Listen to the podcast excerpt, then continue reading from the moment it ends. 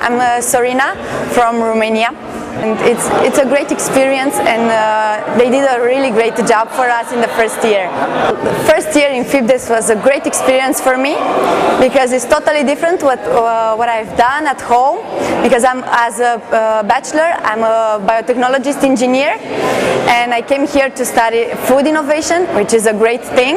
It's, it's a, a door opening for all the fields and I don't know, I totally enjoy it, especially the part in France. That's that's why I'm back here in France.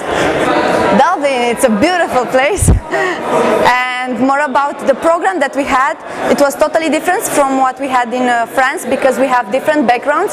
And in the first semester in France, they tried to line up, uh, and we had uh, more about general things. And back uh, in Dublin, we were uh, specifically working for marketing, management, and we had a, a totally different semester from the first one. And in Dublin, I also had the opportunity to work with a Food Research Institute in Teagasc. And this, uh, this was due to FIPDes program, so I'm really grateful that I had this opportunity. I had a stage for two uh, months, and it was a really uh, good experience to see exactly how the things are working in a Food Research Institute. At the beginning of the program, if you would have asked me, I would have told you that I'm going for a PhD.